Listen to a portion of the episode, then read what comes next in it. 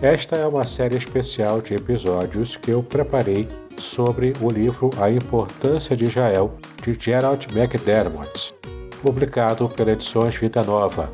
Na descrição deste episódio você poderá adquirir o livro na versão impressa ou na versão digital a um preço especial. Eu, particularmente, considero essa série muito importante no meu canal do YouTube e também se você me ouve no seu agregador de podcast preferido.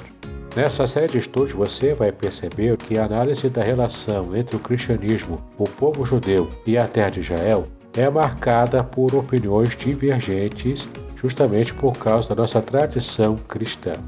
Para muitos cristãos, Israel não passa de um estado opressivo. Para outros cristãos, é o lar do povo escolhido de Deus. Bom, a verdade é que após duas décadas de pesquisa sobre o significado de Israel e também do judaísmo para a teologia cristã, o respeitado teólogo Gerald McDermott oferece então um terceiro ponto de vista. A importância de Israel desafia a suposição defendida por muitos cristãos de que, após a vinda de Jesus, os judeus deixaram de ser especiais para Deus e de que a terra de Israel se tornou teologicamente insignificante. Bom, à luz de uma nova interpretação de passagens do Novo Testamento, o autor, que também defendia esse tipo de raciocínio, mostra que tanto o povo quanto a terra de Israel continuam relevantes para o futuro da redenção e também refuta a ideia da teologia da substituição de Israel, que considera a igreja como o novo Israel. Agora é importante uma palavra de advertência. Eu não estou com isso pregando, com essa série de estudos, uma abordagem puramente legalista sobre a vida cristã. Também não estou dizendo que nós, como cristãos de origem gentia, temos obrigação de obedecer cada detalhe da lei de Israel. De fato, esse é um assunto superado já desde o Novo Testamento, no Concílio de Jerusalém. A grande questão que eu preciso ressaltar com essa série de estudos é que de fato precisamos redimensionar a importância de Israel conforme a Bíblia realmente revela. E mesmo o nosso relacionamento como cristãos gentios com a lei de Israel, com a lei de Moisés, deve ser um relacionamento com uma nova dimensão também retirada da própria Bíblia. Então eu espero contar com a sua atenção para todos os episódios dessa série especial.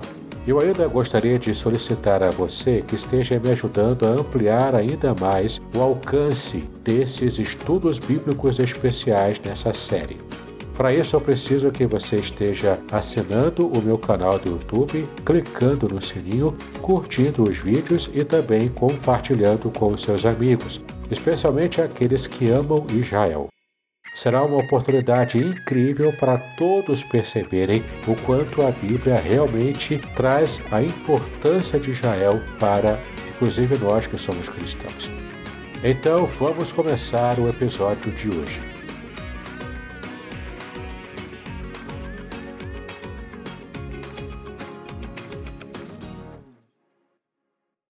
Michael Weishogrud que viveu de 1928 a 2015. Ele foi um teólogo judeu que compreendeu o contexto rabínico de Paulo.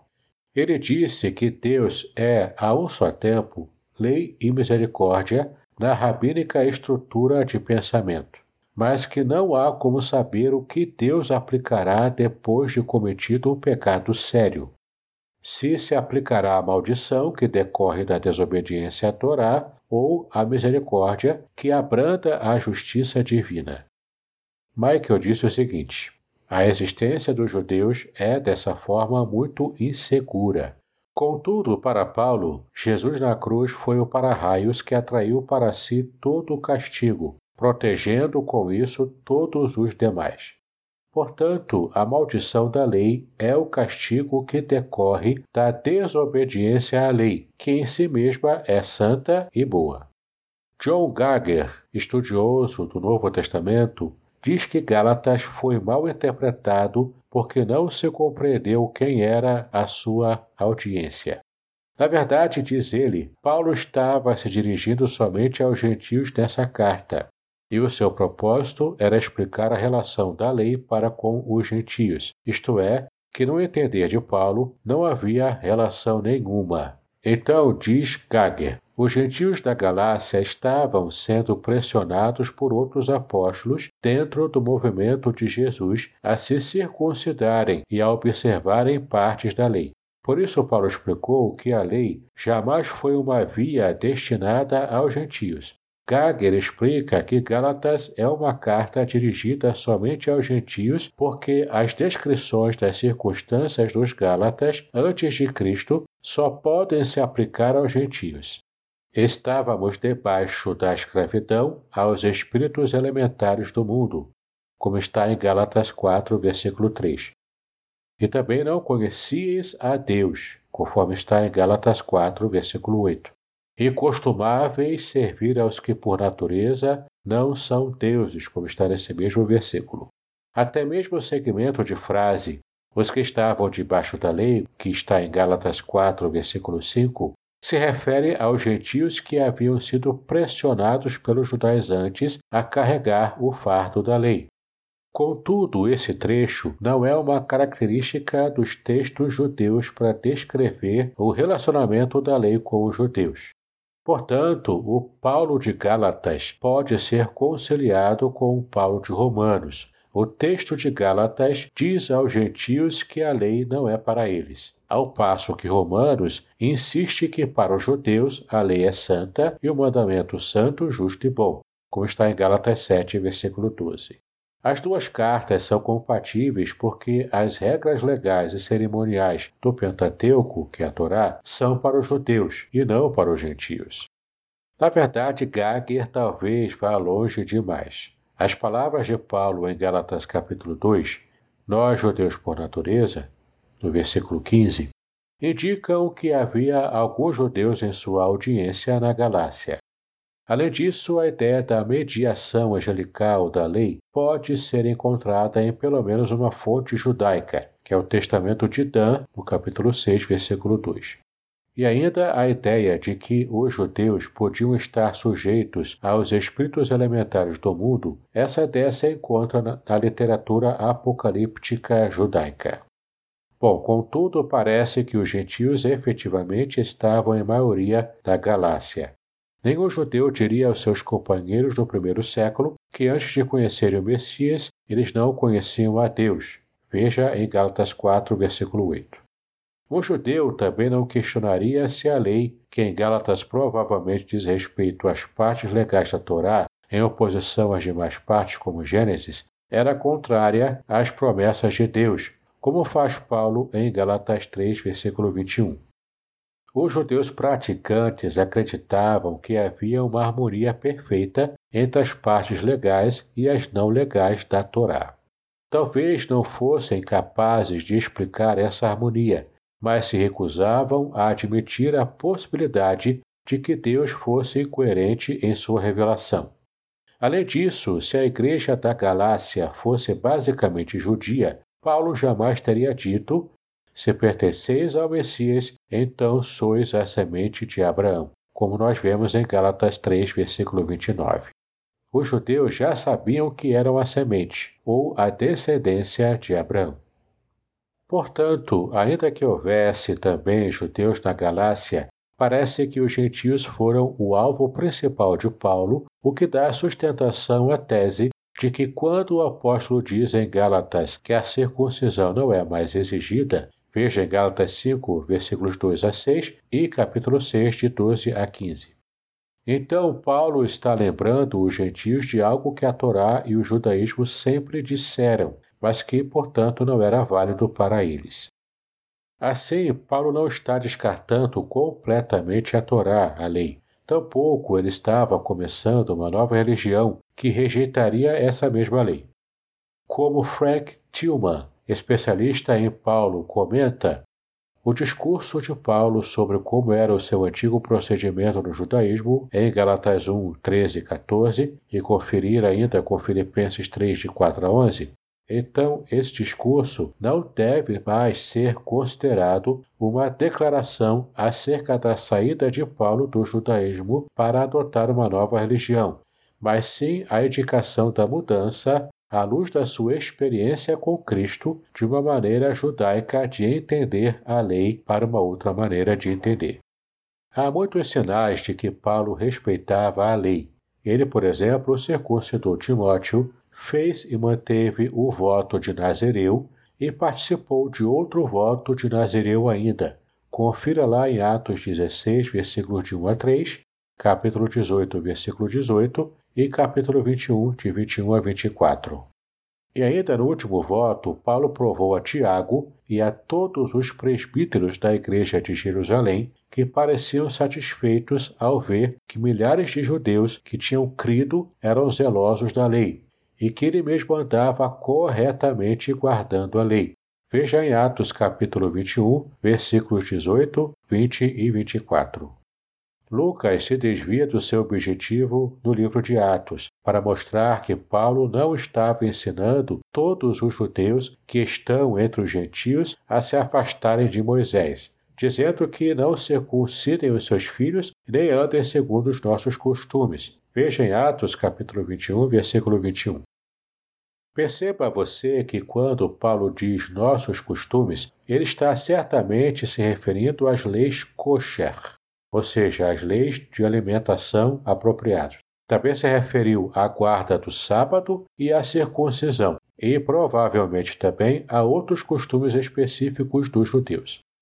Em Romanos, Paulo diz que o propósito de Deus em enviar Jesus foi para que a justa exigência da lei se cumprisse nos discípulos de Jesus. Confira em Romanos capítulo 8, versículo 4. Então, de certo modo, Paulo estava sendo mais judeu do que Jesus. Por quê? Porque ele adotou, em relação aos fariseus, uma abordagem mais positiva do que aquela que vemos nos próprios evangelhos. Ele se apresentou orgulhosamente como fariseu em Atos 23, versículo 6. E Lucas relata que os fariseus saíram em defesa de Paulo em Atos capítulo 23, versículo 9.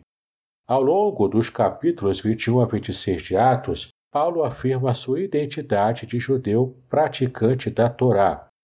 De fato, um judeu inocente da violação da Torá ou da profanação do templo.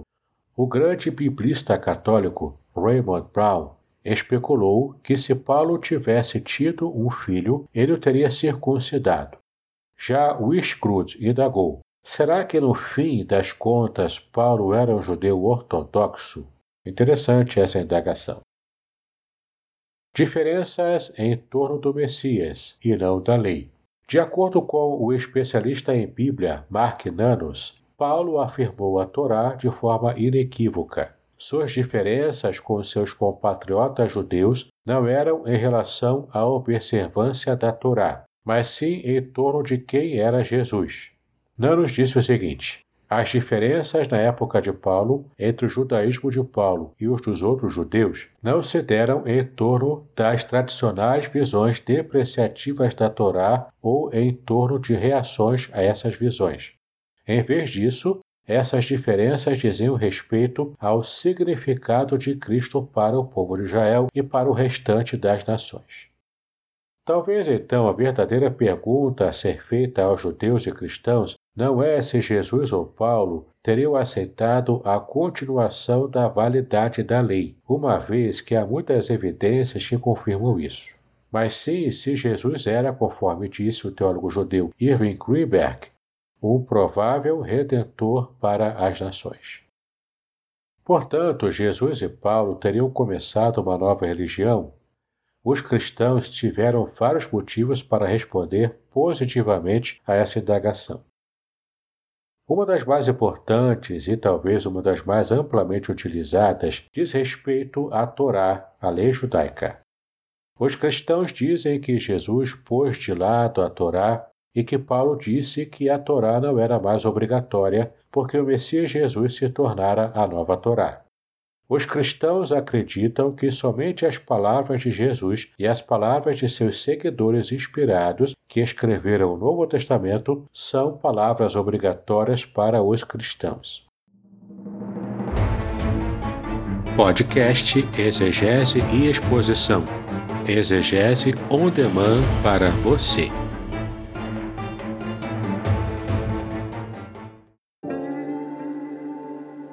Shalom! Aqui é o Davidson Pignon. Eu ajudo pastores e líderes cristãos a fazer estudos bíblicos na igreja sem ter problemas com interpretações bíblicas erradas. Então, se você está pensando em compreender a sua Bíblia com segurança, não deixe de assistir a mais conteúdos como este aqui neste canal. É, mas esse Jesus não teve intenção alguma de pôr de lado a Torá, mas se ele via a si mesmo como quem ensina e incorpora o sentido interior da lei. E ainda mais, né, se a Torá continuasse valendo para os seus seguidores judeus e fosse importante em outro sentido para os seus seguidores gentios, porém fosse agora compreendida com uma nova clareza por meio de suas palavras e ações. Essa é uma questão muito importante para estarmos meditando nos dias de hoje. E ainda mais, e se Paulo fosse praticante da Torá, contrariando o que a maior parte dos cristãos acredita? E se ele também achasse que a Torá era obrigatória para os judeus em todos os seus mandamentos e como fonte de ensino para os seguidores gentios de Jesus? E ainda se ele acreditasse, por exemplo, que embora as regras kosher não se aplicasse aos gentios, mesmo assim deveriam lhes ensinar a gratidão pelo alimento e a necessidade de obedecer a nosso Senhor, ainda que não compreendamos todos os seus mandamentos no Novo Testamento. Bom, se tudo isso for verdade, disso se segue que o principal raciocínio para a ideia de que Jesus e Paulo queriam começar uma nova religião, na verdade se dissipa. É claro que o judaísmo e o cristianismo evoluíram, tornando-se, portanto, religiões diferentes. Hoje em dia elas são distintas. Jesus e Paulo, porém, não tinham em mente começar uma nova religião. Jesus veio para mostrar a seus compatriotas judeus o cumprimento da sua lei, ou seja, ele mesmo. Né? E Paulo levou essa mensagem aos gentios, de modo que pudessem ser adotados na família abraâmica do Messias também. Será que os judeus não são mais um povo em particular no Novo Testamento? Bom, nós acabamos de ver a falácia, o erro de um mito. A afirmação de que Jesus e Paulo teriam rejeitado a Torá e que queriam começar uma nova religião. Agora nós vamos tratar de outro mito, ou de que o Novo Testamento não está interessado em um povo em particular, ou seja, os judeus, ou em uma terra em particular, que é necessariamente Israel. Agora vamos nos aprofundar nesse assunto. De acordo com esse mito, depois de Cristo não deve haver mais distinções entre judeus e gentios, e Deus não está mais preocupado com Israel como terra santa. Assim, segundo essa visão, Israel não é mais importante do que, por exemplo, Uganda ou a Tailândia, ou mesmo aqui no Brasil. A terra de Israel, que no Antigo Testamento ocupava o centro da história da salvação, deixou de ser importante como uma terra em particular no Novo Testamento, exceto pelo fato de ser a terra natal de Jesus e dos apóstolos também. Mas nós vamos examinar, primeiramente, a afirmação de que no Novo Testamento a distinção entre judeu e gentio não tem mais importância. Os que dizem isso geralmente apontam para Romanos capítulo 4, quando Paulo afirma que todos os crentes são agora membros da família de Abraão e partilham sua fé no que Deus justifica independentemente da circuncisão. Isso não prova que tudo o que importa é a fé em Jesus, de modo que não importa quem é que crê. Não significa que a fé dos judeus não mais é diferente da fé dos gentios? Bom, sem dúvida de que isso é verdade, quando se trata do status derradeiro perante Deus. Tanto os judeus quanto os gentios se unem a Cristo quando depositam nele a sua fé. Ele os traz diante do Pai, onde são justificados, santificados e finalmente glorificados. A Bíblia, porém, faz uma distinção fundamental. Os gentios de Romanos capítulo 4, que aceitam o Evangelho, são chamados de filhos de Abraão, e não filhos de Jacó ou de Israel. Assim como Abraão, eles não descendem do povo que está em aliança primordial com Deus. Eles são justificados sem circuncisão. Seu status espiritual perante Deus é igual ao dos judeus que seguem a Jesus, mas mesmo assim são distintos dos crentes judeus.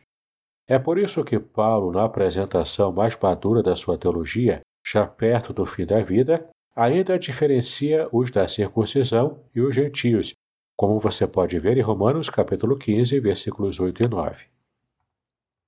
Paulo diz para eles que vivam em harmonia uns com os outros, Romanos 15, versículo 5, mas não sugere que percam a sua identidade como judeus e gentios. Outra evidência de que Israel não foi ampliado para abrigar judeus e gentios sem distinção é o uso da palavra Israel no Novo Testamento.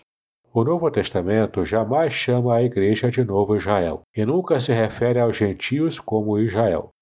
Brad Young, estudioso do Novo Testamento, diz que o Novo Testamento menciona Israel cerca de 80 vezes potencialmente com o mesmo significado que decorre do Antigo Testamento. Walter Goodbroods, da Universidade de Tübingen, afirma no Dicionário do Novo Testamento que em Romanos capítulos de 9 a 11, Paulo não podia nem estava disposto a separar o termo Israel dos que pertenciam a Israel por descendência. O argumento mais comum, segundo o qual as distinções entre judeus e gentios foram removidas, recorre a Gálatas 3:28, que diz o seguinte: Não há judeu e nem grego, não há escravo nem livre, não há homem e nem mulher, porque todos vós sois um em Cristo Jesus. É, parece óbvio, a diferença entre judeus e gregos não se sustenta mais. É, só que na verdade a passagem não é tão simples assim. Embora Paulo diga que não há homem nem mulher em Gálatas, em outras epístolas ele faz distinção entre homem e mulher, quando ele ensina os seus diferentes papéis na igreja e também na família. Confira, por favor, em 1 Coríntios capítulo 11, de 1 a 16, capítulo 14, versículo 34, Efésios 5, 22 a 24 Colossenses 3,18 e 1 Timóteo 2,12. Já com relação a homens e mulheres serem um em Cristo Jesus, Paulo provavelmente estava pensando em Gênesis 2,24, o texto que menciona que o homem e a mulher, pelo casamento, se tornam uma só carne. Assim, Paulo e outros judeus acreditavam que a expressão se refere a uma unidade composta em que duas pessoas são distintas, mas são também uma só pessoa. Homem e mulher são um em Cristo Jesus, embora ainda assim sejam distintos. A unidade de judeu e grego era outra unidade composta em que estar em Cristo era mais importante do que ser judeu. Mas aí também as distinções não eram suprimidas. Se as distinções entre homens e mulheres não foram eliminadas por Cristo, então as diferenças entre judeus e gentios também não foram. Ainda outra indicação de que Paulo não achava que Cristo tivesse eliminado a distinção entre judeu e gentio encontra-se em seu tratamento sobre judeus e gentios nas igrejas. Conforme nós já vimos, ele se refere aos judeus fiéis como ramos naturais de uma oliveira. Na verdade, Paulo se refere a judeus fiéis como ramos naturais de uma oliveira, símbolo comumente usado para Israel no Antigo Testamento, e aos cristãos gentios como brotos de oliveira silvestre enxertados naquela árvore. Confira em Romanos capítulo 11, de 17 a 24. Ele, portanto, adverte os gentios para que não se gloriem contra os ramos, achando que a raiz que alimenta a oliveira não lhes dá sustento. Confira Romanos 11, 17 e 18. Ora, se Paulo achasse que Cristo havia expandido Israel para incluir nele judeus e gentios sem distinção, ele não teria diferenciado entre ramos silvestres, os gentios, e a raiz natural, Israel.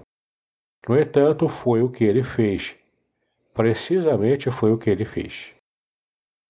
Além disso, Paulo não escreveu no tempo pretérito, ou seja, ele não disse que Israel sustentou a igreja no passado, mas hoje não sustenta mais. Mas Paulo escreveu no tempo presente. Ele disse que Israel sustenta parte da igreja que é gentílica.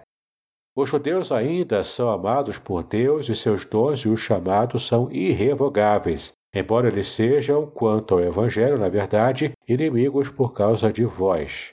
Confira em Romanos 11, 28 e 29. Então, se Paulo cresce que a fé em Cristo havia eliminado as diferenças entre judeus e gentios, por que se daria ao trabalho de detalhar as peculiaridades dos judeus e insistiria em que elas ainda prevalecem depois da ressurreição de Cristo? Para se pensar, não é verdade?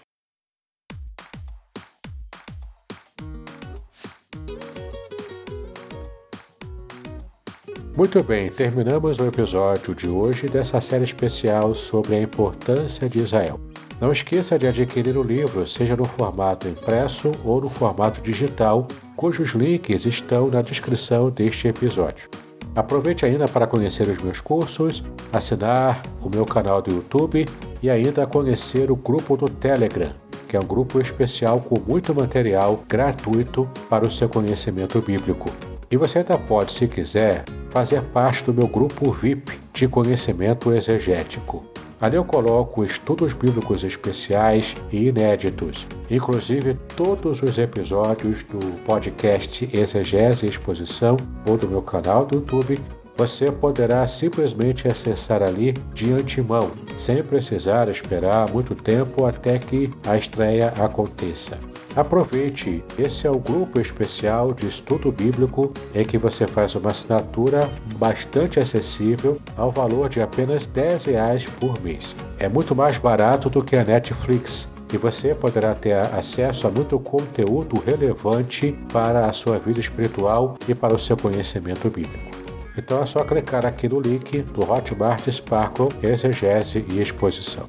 Espero você no próximo episódio da nossa série especial.